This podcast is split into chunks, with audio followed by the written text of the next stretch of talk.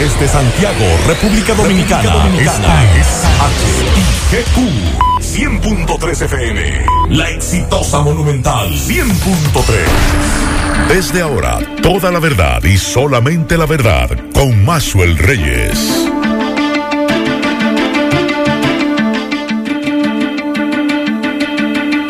Buenas tardes Santiago, buenas tardes región, saludos a todos los amigos que sintonizan a esta hora, la verdad, con Maxwell Reyes a través de Monumental 100.3 FM. Gracias a todos por la sintonía, gracias por estar ahí.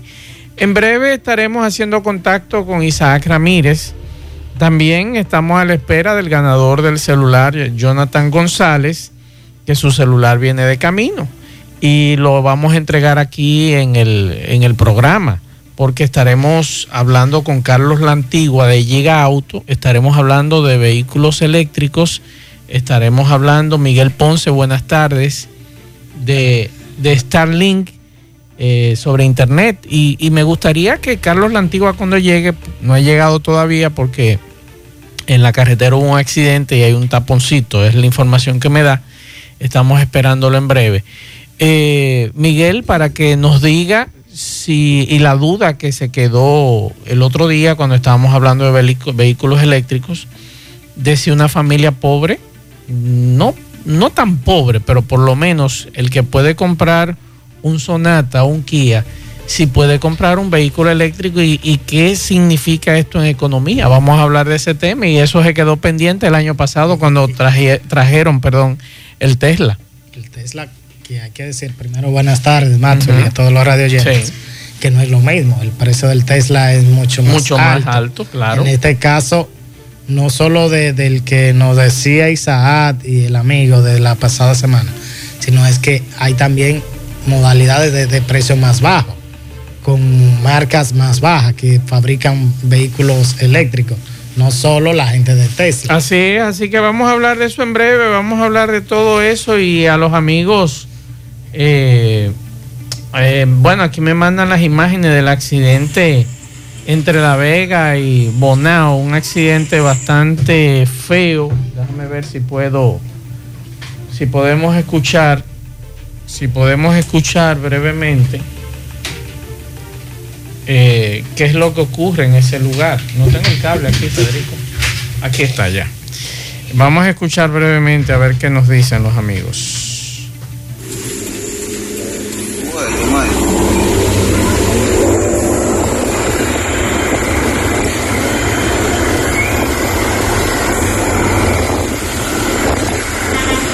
Vemos un cabezote totalmente destruido en su parte frontal, en el centro de la, de la, autopista. Gracias a los amigos que nos envían, eso es en la entrada de La Vega, ese accidente. Y hace unos minutos también en la Joaquín Balaguer otro accidente, una persona fallecida. Vamos a escuchar.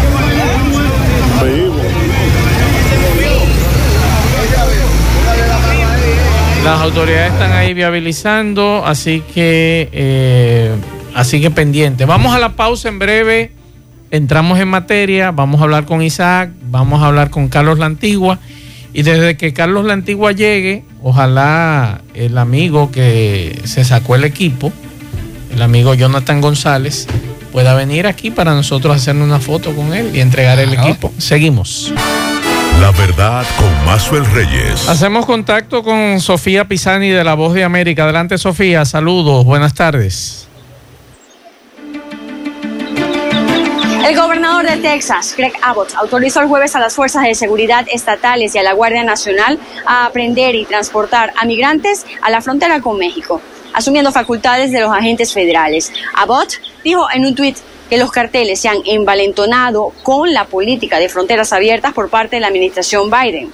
Destacó además el funcionario que Texas está tomando acciones sin precedentes para acabar con esas iniciativas ilegales. Hay que mencionar el gobierno federal a través del Departamento de Seguridad Nacional, que es el encargado y responsable de hacer cumplir las leyes de inmigración, pero durante más de un año el gobierno estatal de Texas ha patrullado la frontera con mano cada vez más dura.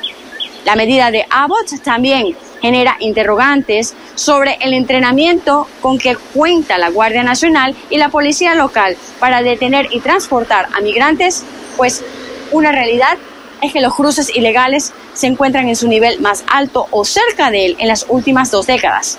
En la frontera de Texas, las autoridades federales han impedido 523 mil cruces ilegales entre los meses de enero y mayo, lo que significa un incremento en comparación con los 417 mil cruces de ese mismo periodo hace exactamente un año. Mientras, el gobierno de México criticó la medida de Abbott en un comunicado publicado el jueves. El Ministerio de Relaciones Exteriores aseguró que en Estados Unidos la aplicación de la ley migratoria es facultad exclusiva del gobierno federal. Por tal motivo, su diálogo en esa materia ocurre a ese nivel. Desde Washington, Sofía Pisani, de La Voz de América para la Verdad, con Maswell Reyes por Monumental FM. La Verdad con Maswell Reyes.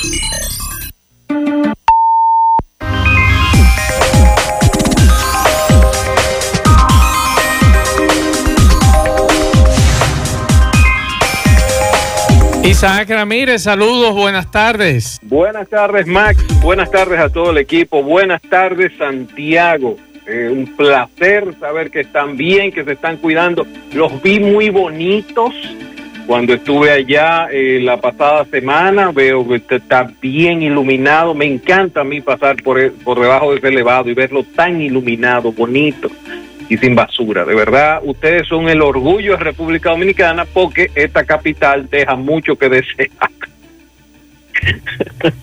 Óigame, nosotros tenemos un asunto pendiente que es el tema de los vehículos eléctricos y nuestro amigo Carlos Lantigua de Giga Auto está aquí con nosotros en cabina. Está ahí, sí, me excuso desde ahora. Yo tengo clases en Unive dentro de dos horas, así que era imposible poder acompañarlos pero estamos aquí y lo importante es que vamos a hablar de un par de cosas. Señores, aunque usted no lo crea, hace casi un año que hicimos lo que nadie ha hecho en República Dominicana, que fue hacer o transmitir un programa en vivo desde el interior de un vehículo eléctrico.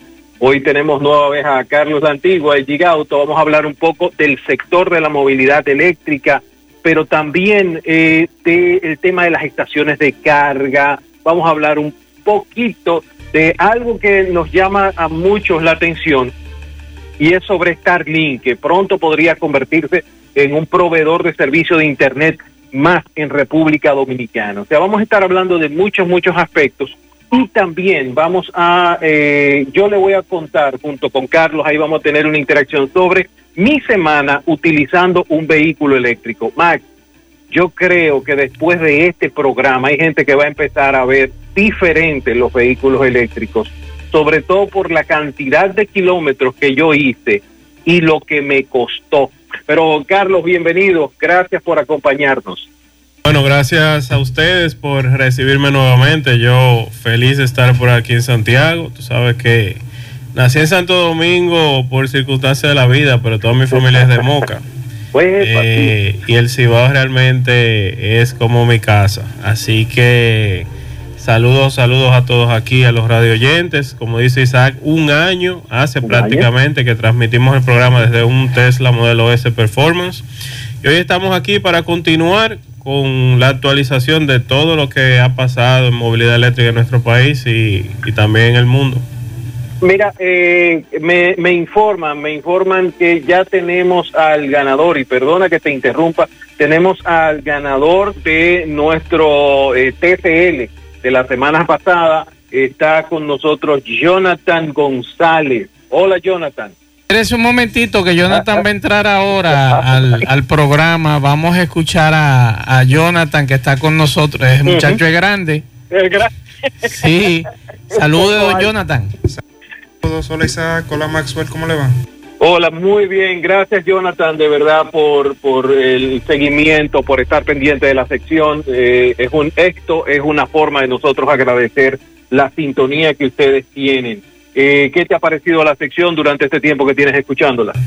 Muy interesante, muy informativa. Eh, les exhorto a todos los oyentes que les que te den seguimiento. esos vehículos eléctricos que estás viendo en verdad son muy innovadores, vamos a ponerlo así. eh, podrían ser algo muy eh, que ayude mucho a lo que es la comunidad actual, eh, sobre todo por la ventaja de la economía que tienen. Así mismo, así mismo. Bueno, Jonathan, disfruta de tu TCL. en breve se lo vamos a entregar, lo están buscando en el vehículo, porque usted lo mandó con Carlos la Antigua. Carlos se movió hacia. Ah, bueno, aquí está. Aquí está, el equipo. Déjeme yo eh, hacerme una foto con Miguel Ponce o Carlos la Antigua. Vamos a aprovechar ahora, esto es en vivo. Sí, señor. Que Carlos la Antigua y yo le vamos a hacer entrega al joven del equipo. Vamos a pararnos aquí para hacer la entrega.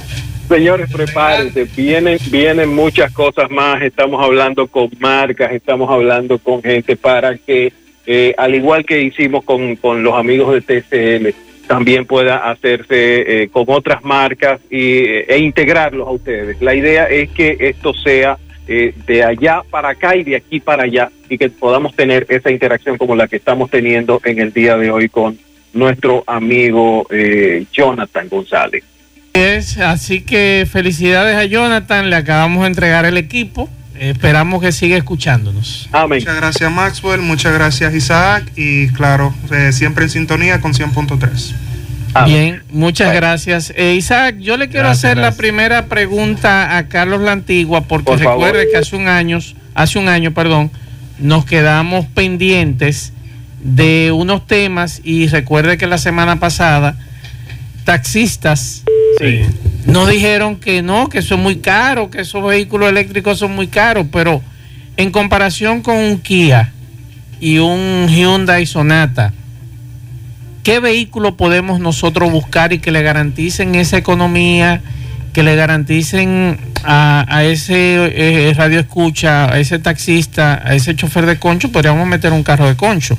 Eh, ¿Qué rentabilidad? Le puede dar hay vehículo que decir, hay que decir esas dos marcas porque son las que más utilizan el sector transporte en el caso de Santiago. Es lo más común. Pues mira, eh, realmente el, el, efecto del COVID y, y los temas de logística que se han presentado, digamos que han disminuido un poco la velocidad a la que la las opciones de movilidad eléctrica venían trayendo mejoras en el precio.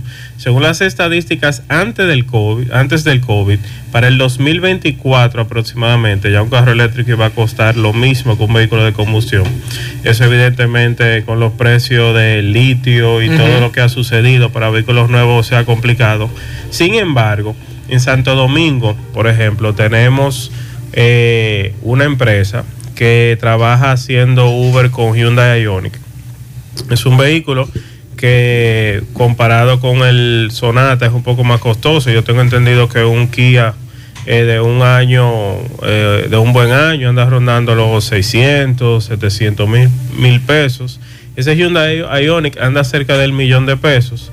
Pero también sé, eh, por un estudio que estamos haciendo con algunas personas que trabajan en Uber, que un vehículo de esos consume al mes en gas licuado de petróleo cerca de 35 mil pesos. Si la persona trabaja 8 horas al día, de lunes a sábado, y tiene que cambiarle aceites y filtros cada mes y medio.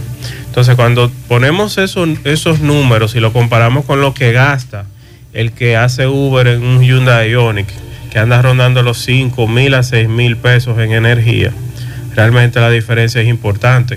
Eh, la idea es que esa inversión él la va a amortizar los primeros dos años aproximadamente y ya a partir de ahí pues ya todo deja beneficio. Pero esos, esos 5 mil pesos de energía serían mensuales. Serían mensuales comparándolo con los 35 mil pesos de gas licuado de petróleo. Y, y estamos hablando, eh, ¿qué distancia tú puedes recorrer eh, en ese Ioniq? Ese, ese, vehículo tiene una autonomía que ronda los 180, 200 kilómetros aproximadamente. O sea que nosotros vimos que un típico usuario de Uber recorre al día cerca de 150. ¿En la capital? En Santo Domingo. Cerca de 150 a 200 kilómetros diarios. Es el promedio de ellos. Y en los tapones no te consume. Entonces él tiene la ventaja en los tapones que lo único que consume es el aire acondicionado.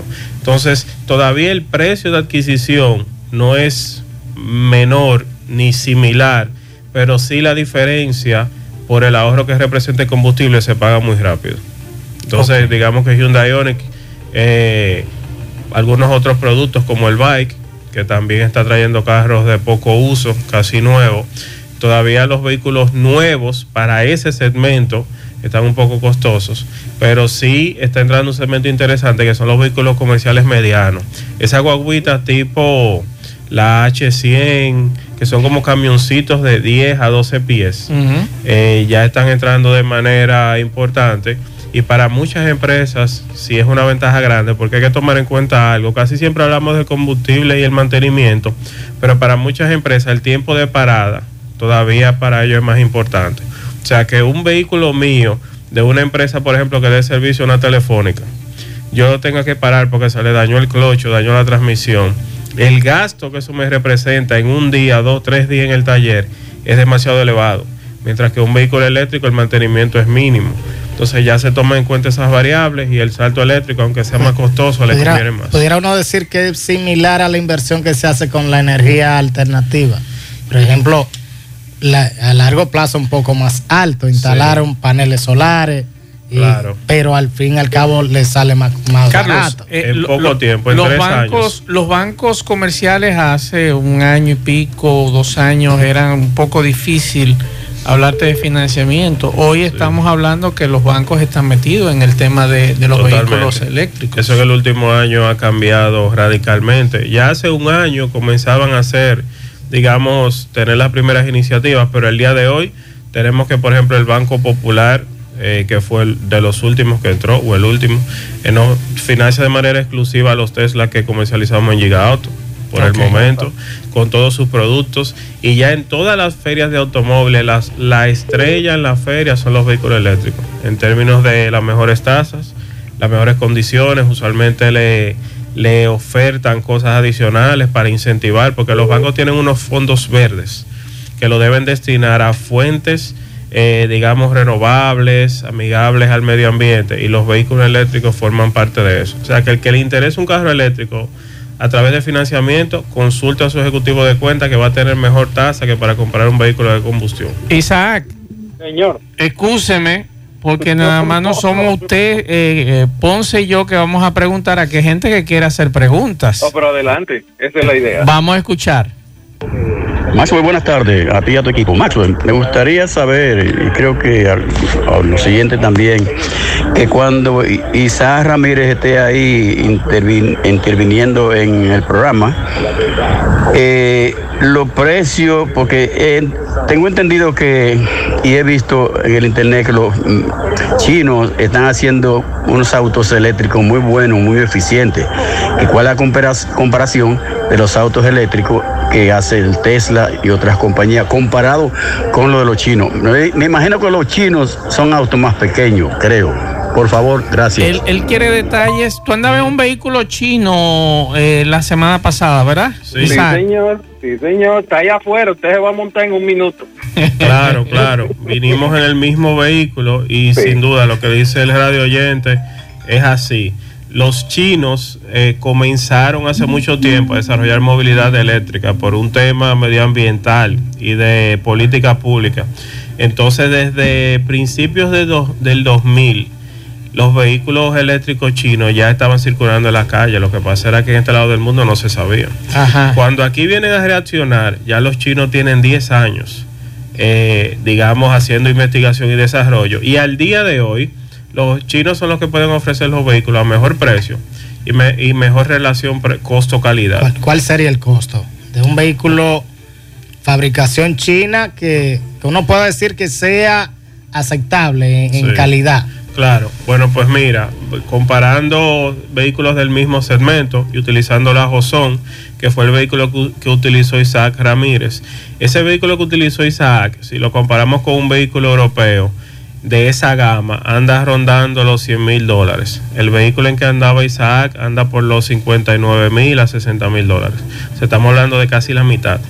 Eh, la diferencia es importante y ya Isaac dará aquí su review, pero yo le di seguimiento por las redes y todo el trayecto.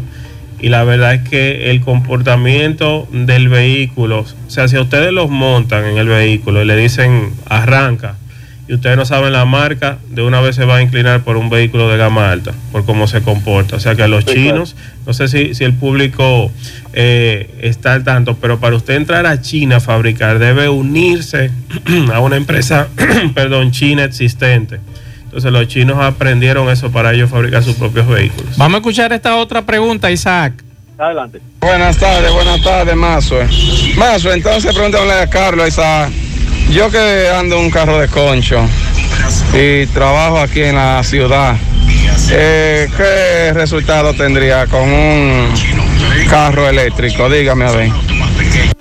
Sí, definitivamente el transporte público eh, se socorre de vehículos usados casi siempre y eh, de vehículos que tienen buena resistencia y buen precio. Hay que esperar que los vehículos eléctricos sigan teniendo penetración en términos de mercado y, diferentes opciones para que ya un auto de segunda mano eh, pues le haga sentido a un chofer de carro público para ponerlo a trabajar y sabiendo eh, el maltrato que sufren esos vehículos con el día a día. Digamos, estamos todavía unos años de ahí, pero es como pasó con el celular. Cuando salió el iPhone, solamente iPhone podía tener las personas con ciertos recursos porque era caro, pero dos o tres años después eh, cualquiera tenía un smartphone. Entonces con la movilidad eléctrica va a pasar exactamente igual. Todavía debe esperar un poco. más. Carlos, yo veo que también Vietnam fabrica carro eléctrico. Sí, hay una industria inmensa. Ahora mismo, casi todas las empresas que están incursionando y desarrollándose en vehículos, lo están haciendo en vehículos eléctricos directamente. Ya fabricar un carro de combustión en dos o tres años no va a tener sentido. Y no va a tener sentido porque las restricciones que le están poniendo al desarrollo del vehículo de combustión en términos de emisiones y el inconveniente que haya con la cadena de provisión de piezas para vehículos de combustión asociada a todo el tema del motor y la transmisión eh, va a hacer que salga costoso y poco rentable. Por eso ustedes ven que prácticamente todas las marcas están anunciando el cierre de su departamento de investigación y desarrollo de vehículos de combustión y lo están pasando a desarrollo de, motores eléctricos. Otra pregunta por aquí, Isaac y Carlos. Buenas tardes para ustedes, para Miguel Ponce, para Kilvin y para ti principalmente y los que me oigan por ahí también. Oye, Masue, la decisión mejor, incluso es para que me oigan los oyentes por ahí. El mejor vehículo creado hasta ahora, te lo digo porque yo lo tengo, yo tengo un Toyota Prius, así se llama Toyota Prius, que es hybrid, híbrido, dicho en español. Pero cualquier información que tú quieras de estos vehículos, y yo se lo digo a los oyentes, el vehículo Genial. es la mejor opción pues, que... Ese Prius, ¿qué, qué, qué? Pues mira, Toyota hay que darle ese mérito. Se han quedado un poco rezagados en el, en el desarrollo actual de vehículos 100% eléctricos, pero evidentemente es una estrategia de ellos. El Toyota Prius eh, fue el vehículo, digamos, que abrió al público la posibilidad de un híbrido y que fuera asequible y que funcionara. Estamos hablando que ese vehículo funciona con un motor eléctrico y un motor de combustión, pero básicamente el motor de combustión, su prioridad es cargar la batería para que el vehículo funcione en eléctrico. El Prius vendió un millón de vehículos, donde en Estados Unidos, en California, fue un éxito rotundo. Y la verdad que el que trabaja fuera del país en temas de Uber y car sharing y tiene un Prius, el ahorro es brutal, porque por galón ese carro te da ciento y pico de kilómetros. Wow. Cuando está en modo híbrido, por galón de gasolina, entonces no tiene competencia. ahí. Aquí hay otra pregunta, Isaac, y hay un taxista, le- no es pregunta, más o menos él nos va a dar detalle de cuánto él gasta siendo taxista y nos va a hacer una comparación de precios. Vamos a escuchar. Marcel Reyes, buenas tardes. Saludos para el, invitado. Es muy interesante lo que él está diciendo. Yo soy taxista. Maxwell, un taxista eh, que trabaja 10, 12 horas, eh, ahora mismo está gastando alrededor de 40 mil pesos en combustible GLP. Eh, la alternativa que tenemos es el gas natural, que se le está haciendo una adaptación, pero sucede algo. El vehículo, eh, los Hyundai y los Kia, pierde alrededor de un 25, un 30% de la fuerza. Eh, entonces nosotros por eso estamos sobreviviendo, por la adaptación a gas natural. Pero si es así, como él dice, eh, dentro de un año, dos años, eh, yo sé que muchos taxistas ya van a estar en ese tipo de vehículos, porque en realidad la inversión se va a recuperar en menos de dos años. Eh, ojalá que todo siga fluyendo y que haya mejoría para los de abajo. Eh, que ven un vehículo, por ejemplo, un vehículo ahora mismo Hyundai 2016 y 20, está costando alrededor de 700 mil pesos de esos importados que entran. Excelente participación y corroboró de cierta forma los números que dimos. Y un dato importante que él dio, e Isaac va a hablar de eso. El kilómetro a un, a un taxista que utiliza este tipo de vehículo le sale alrededor de 6 a 7 pesos en gas. A Isaac Ramírez en su viaje el kilómetro le salió en un peso con 60 centavos. En un vehículo nuevo, con esa potencia, con aire acondicionado con ese equipamiento, o sea, la diferencia es abismal. Y si hablamos de mantenimiento, pues ahí hay algo adicional todavía. Isaac, vamos a ir a la pausa para que usted en breve eche un conversado con Carlos La Antigua porque no lo dejamos hablar a usted. Seguimos. La verdad con Mazuel Reyes. Continuamos aquí, estamos en entrevista a Isaac Ramírez en Santo Domingo vía telefónica y a Carlos Lantigua de Giga Auto, que le agradecemos nuevamente que viniera a hablar con nosotros. En, en Twitter nos pregunta Guillermo Gori. Saludos Maxwell, por favor, pregúntale al invitado qué opina del Chevy Bolt EV y el Hyundai Mm. Kona EV. Pues mira, son, son vehículos que han tenido muy buena acogida en el mercado. Eh, se venden muy bien. Son ambas como crossover. Son como unos carros altos. Eh, la Kona es más tirando una jipetica. Pero sí, tienen muy buenas autonomías. Ando ambos están rondando los 400 kilómetros por carga. Eh, y es un vehículo que de verdad ha tenido muy buena aceptación en el mercado. Rondan los 30 y tantos mil dólares de poco uso.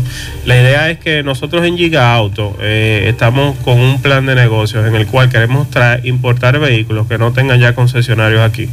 Esos vehículos próximamente entendemos que van a estar siendo importados por sus respectivos distribuidores. Y nosotros entonces nos estamos enfocando en per- perseguir marcas que de hecho son chinas, ahorita que estaban hablando de los chinos, para cubrir el segmento entre 20 a 35 mil dólares. O sea, digamos para la clase media, darle la opción de que su vehículo también sea una herramienta de trabajo. Porque hay muchas personas que cuando se compran un vehículo es pensando en qué desempeño le va a dar para lo que trabajan. Entonces tú te imaginas un visitador a médico. Ay. Usualmente debe tener un vehículo que se ve- esté en buenas condiciones, que gastan al mes 30, 40 mil pesos de combustible. Tenga la posibilidad de comprar un vehículo nuevo que ande en ese rango de precio, que le pueda dar 300 kilómetros por carga y que el mantenimiento sea casi cada dos años. O sea, tiene un impacto importante realmente, y ni hablar del costo de la gasolina. Así es. Isaac, hábleme de su jipeta que usted estuvo circulando y me dice Carlos La Antigua que ese vehículo en el que usted andaba tiene una garantía de ocho años. Sí, señor, sí, señor. Pero déjeme decirle dos cosas importantes. Una, Carlos, vamos a hablar de la cantidad de estaciones de carga, que esa es una pregunta bastante recurrente. Y déjenme tomar un segundo para saludar a Mr. Edgar Rincón, que nos está escuchando directamente desde Venezuela. Edgar es una estrella en términos de lo que comunicar la tecnología se refiere y nos está escuchando en vivo en este preciso momento. También tenemos amigos que nos están eh, reportando sintonía a través del Instagram, así que gracias, gracias a todos ustedes por estar ahí. Este programa Fiebre del Diesel Truck, aquí también está reportando sintonía y que de verdad está bien interesante. Carlos, antes de entrar con la experiencia, dime el tema de los cargadores eléctricos, eh, qué cantidad tenemos para República Dominicana, cuál es la proyección. Ya, definitivamente es un sector que sigue creciendo de manera importante. Fíjate cómo tú pudiste recorrer gran parte de la isla sin ningún inconveniente. Y mostraste el uso de una aplicación sumamente interesante que tiene muy poco tiempo habilitada para República Dominicana, que es el Route Planner. Eh, y tú lo comentaste muy bien en el video. Nosotros ya en el país contamos con más de 300 estaciones de recarga públicas diseminadas en todo el país, de las cuales con una aplicación que, que, que tú accesas a ellas, tú puedes abrir el mapa y planificar tu ruta. Dígase que si yo voy, por ejemplo, ahora para el lago Enriquillo y yo tengo un 40% de carga, yo abro mi aplicación y le digo, mira, yo voy para el lago Enriquillo y tengo un 30% y quiero llegar allá con un 40%. ¿Qué yo debo hacer? La aplicación me arma la ruta, me dice dónde yo debo pararme a cargar de acuerdo a las estaciones de carga que tenemos disponibles y qué tiempo yo debo durar para llegar lo más rápido posible al lago. O sea, sin duda que hemos avanzado muchísimo y ya la diferencia en un viaje largo entre un carro eléctrico y de gasolina es mínimo. Y la gente debe saber eso. ¿Por qué? Porque en un viaje de más de dos horas, casi siempre las personas se detienen. Se detienen a ir al baño, a comprar agua, hacen una parada técnica, por decirlo así. Y esa parada se puede aprovechar para mientras yo compro agua y voy al baño, yo cargar. O sea, Isaac eh, hizo unas rutas en las cuales él duraba diferentes rangos de tiempo, pero que si tú la quieres optimizar al máximo, podía ser paradas de 20 minutos, media hora. Lo que pasa es que quizás si ustedes vieron los videos, se metió en unos lugares que nada más se veían burros y caballos, que cualquiera no cree que un vehículo eléctrico llega por ahí, pero sin embargo, fíjense cómo lo hizo. Mira, deja- déjame hablar de, de mi experiencia. En el caso mío utilicé la Hawson, que es la- una que ustedes van a estar viendo ahí afuera, es la Hoto- Hawson Neta 500 U Pro. Estamos hablando de un vehículo con un rango de 500 kilómetros, extracción delantera, tiene una velocidad máxima de 155 eh, kilómetros por hora. Y lo interesante de esto es que precisamente yo hice 1029 kilómetros en cuatro días. 1029 kilómetros, recuerden ese número, 1029 kilómetros. Yo fui Santo Domingo, Santiago, Santiago, Punta Rusia, Punta Rusia, Copey, eh, ¿cómo, ay Dios mío, ¿cómo se llaman todo eso por ahí arriba? Eh, Villavasque, o sea, hice todo eso por ahí y de ahí, de, de Guayubín, decidí salir hacia Puerto Plata todo esto, mi carga fue el día jueves en la noche, mi carga completa y de, de Santiago, la última, ah, yo cargué tres veces durante todo el trayecto. Eh, ahora van los precios, yo se los voy a decir, se van a burlar de mí, pero la primera carga completa que tengo me hizo 569 pesos con 75 centavos. Esa me permitió ir a Playa La Ensenada, eh, de Playa La Ensenada irme a Villavasque, en Villavasque visitar cuatro o cinco campos diferentes y desde Villavasque ir hasta Puerto Plata. En Puerto Plata yo llego con una autonomía del 20% de la batería, esos son como 90 kilómetros, 110 kilómetros máximo. Ahí yo hago otra carga completa de 745 pesos. 745 pesos con 32 centavos. Ya yo llevo más de 450 kilómetros y todavía no he, no he sobrepasado los 1.200 pesos. ¿Ok? Esa ruta que yo hago en Puerto Plata incluyó ir a Sosúa, a Cabarete, devolverme a Puerto Plata, volver otra vez a Sosúa y desde Sosúa decidí venir a Santo Domingo.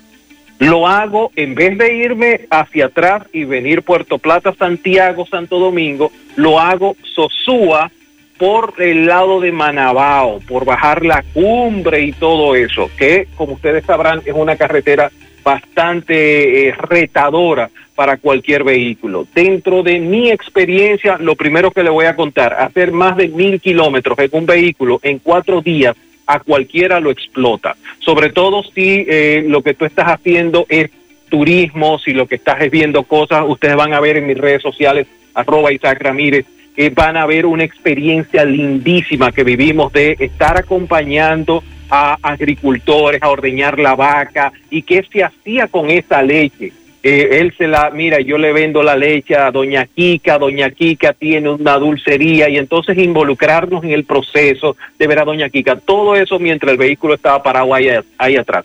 Pero eh, quizás una de las preguntas que más me hicieron fue el tema de la ansiedad. Normalmente estamos tranquilos porque sabemos que en cualquier esquina hay una bomba de gasolina y podemos echar combustible. ¿Qué ocurre con el tema del vehículo eléctrico? Lo primero es que tú tienes que cambiar un poco el chip que tienes en la cabeza para reprogramarte para una nueva experiencia. Aquí viene parte de lo que decía Carlos. Cuando tú vas hacia un destino, si el destino está muy lejos, si yo estoy en Santo Domingo no me preocupa para nada, aquí yo tengo, por ejemplo, cargas en, IKEA, en Agora Mall, prácticamente todos los bancos popular tienen estaciones de carga, todos los van reservas tienen estaciones de carga, por lo tanto no existe esta ansiedad. Ahora, cuando yo cojo carretera, sí me preocupaba, no, en ningún momento sentí la ansiedad de que voy a quedarme en la calle, de que voy a, eh, ¿qué va a pasar conmigo? No, porque precisamente utilizando la aplicación, como mencionaba Carlos, que tiene muy poco tiempo de uso aquí en República Dominicana, yo podía programar mi destino y la aplicación me indicaba en dónde debía pararme. Por ejemplo, en un momento yo le dije, mira, yo quiero hacer desde Santo Domingo hasta Punta Rusia, directo. Y la aplicación me sugirió Mira, párate en Miguelina, carga 42 minutos y con 42 minutos tú vas a llegar a Punta Rusia con una perfecta autonomía de poder regresar. Y entonces cargas en el supermercado nacional, etcétera. Ese tipo de ruta la puedes obtener a través de aplicaciones que te ayudan a decirte dónde debes hacer las cargas, dónde eh, eh, va a ser más cómodo para ti y durante qué tiempo. Así que eso minimiza por mucho el tema de la ansiedad. Y por ejemplo, tú puedes tener ansiedad, pero si tú dices, ok, tengo ansiedad porque mi batería son, eh, mi autonomía son de 500 kilómetros y me quedan 80, tú te puedes devolver de, Puerto Plata a Santiago y no consume los 80. Isaac, vamos a la pausa para que continuemos con el tema porque aquí hay un amigo que es comerciante y tiene una pregunta muy interesante. Él nos dice el recorrido que tiene que hacer todos los días para su negocio y que él quiere saber qué vehículo se le podría recomendar eléctrico para hacer ese mismo recorrido y el mantenimiento cada qué tiempo debe hacérsele al vehículo eléctrico. Seguimos. La verdad con Mazuel Reyes. Vamos a escuchar este mensaje. Yo tengo un negocio y distribuyo en toda la costa norte, 3, 4, 5 días a la semana, entre 250 a 308, 309 kilómetros.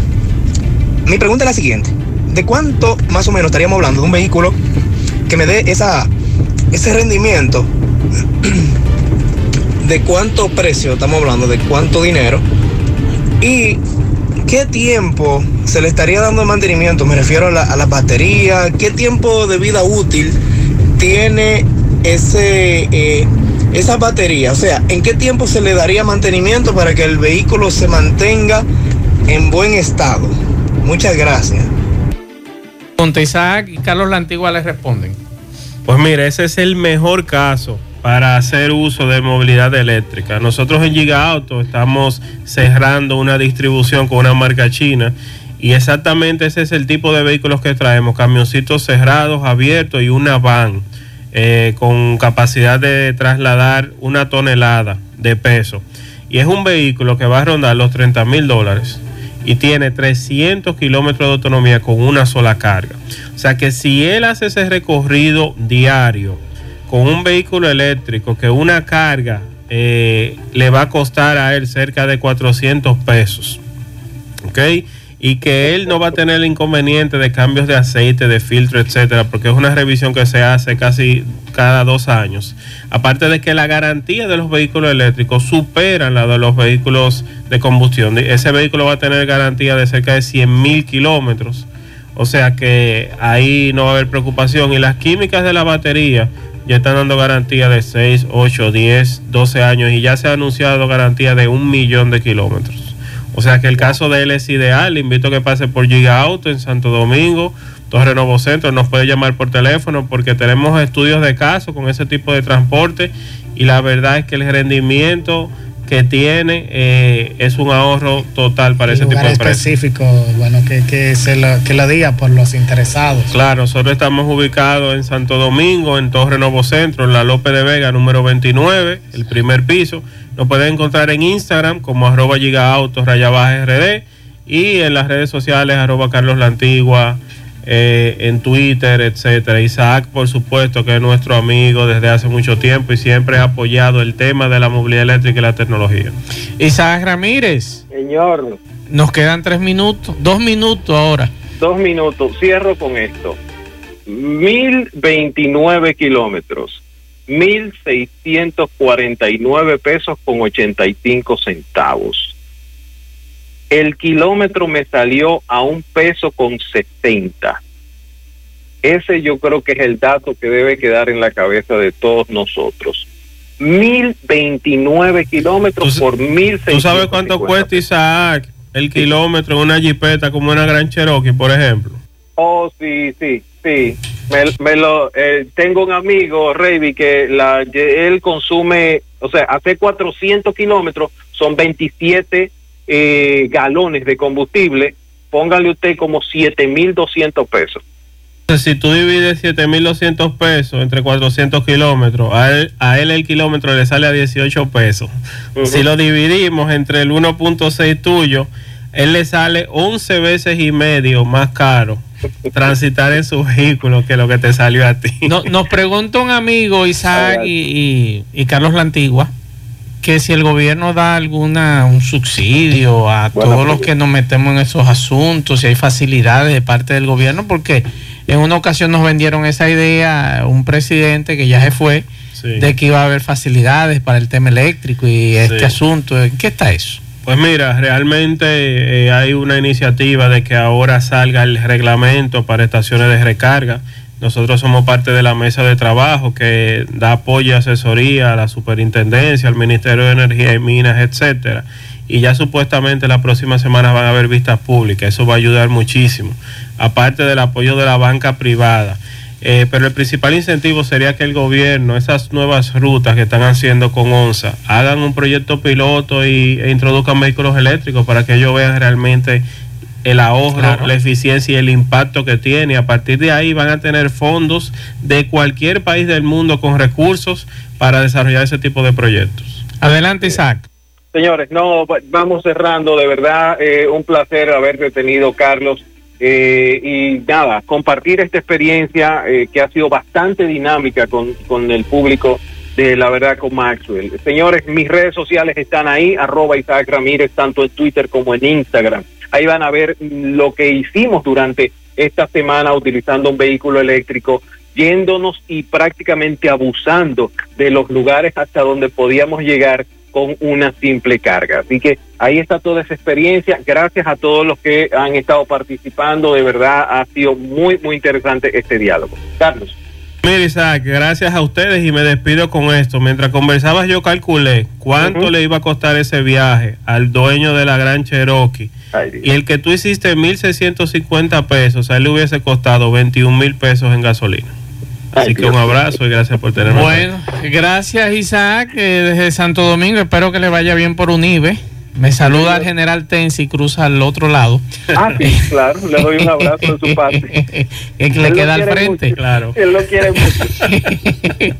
y a Carlos La Antigua de Llega Auto, muchas gracias por venir desde Santo Domingo para hablar con nuestro público. Con todo el gusto, gracias a ustedes. Tremendo programa y se escuchan, señores, de una manera impresionante. Siempre que yo vengo aquí me escriben porque me, me, me reportan la audiencia. Bien, muchas gracias Carlos. Ahora vamos a ver la guagua en que andaba Isaac, eh, ver las especificaciones. Está aquí en el parqueo. Así que Carlos, gracias Carlos, a todos por la Carlos, sintonía. Isaac. pónsela en modo sport, Carlos. Pónsela en modo sport y suéltalo en una calle larga.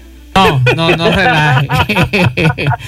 bueno, gracias a todos. Eh, vamos a repetir los teléfonos de Llega Auto. Claro, nosotros estamos ubicados en Nuevo Centro con el número 809-544-4442, pero ya como casi nadie habla por teléfono, nos ubican en Instagram, arroba gigaautos, raya baja RD.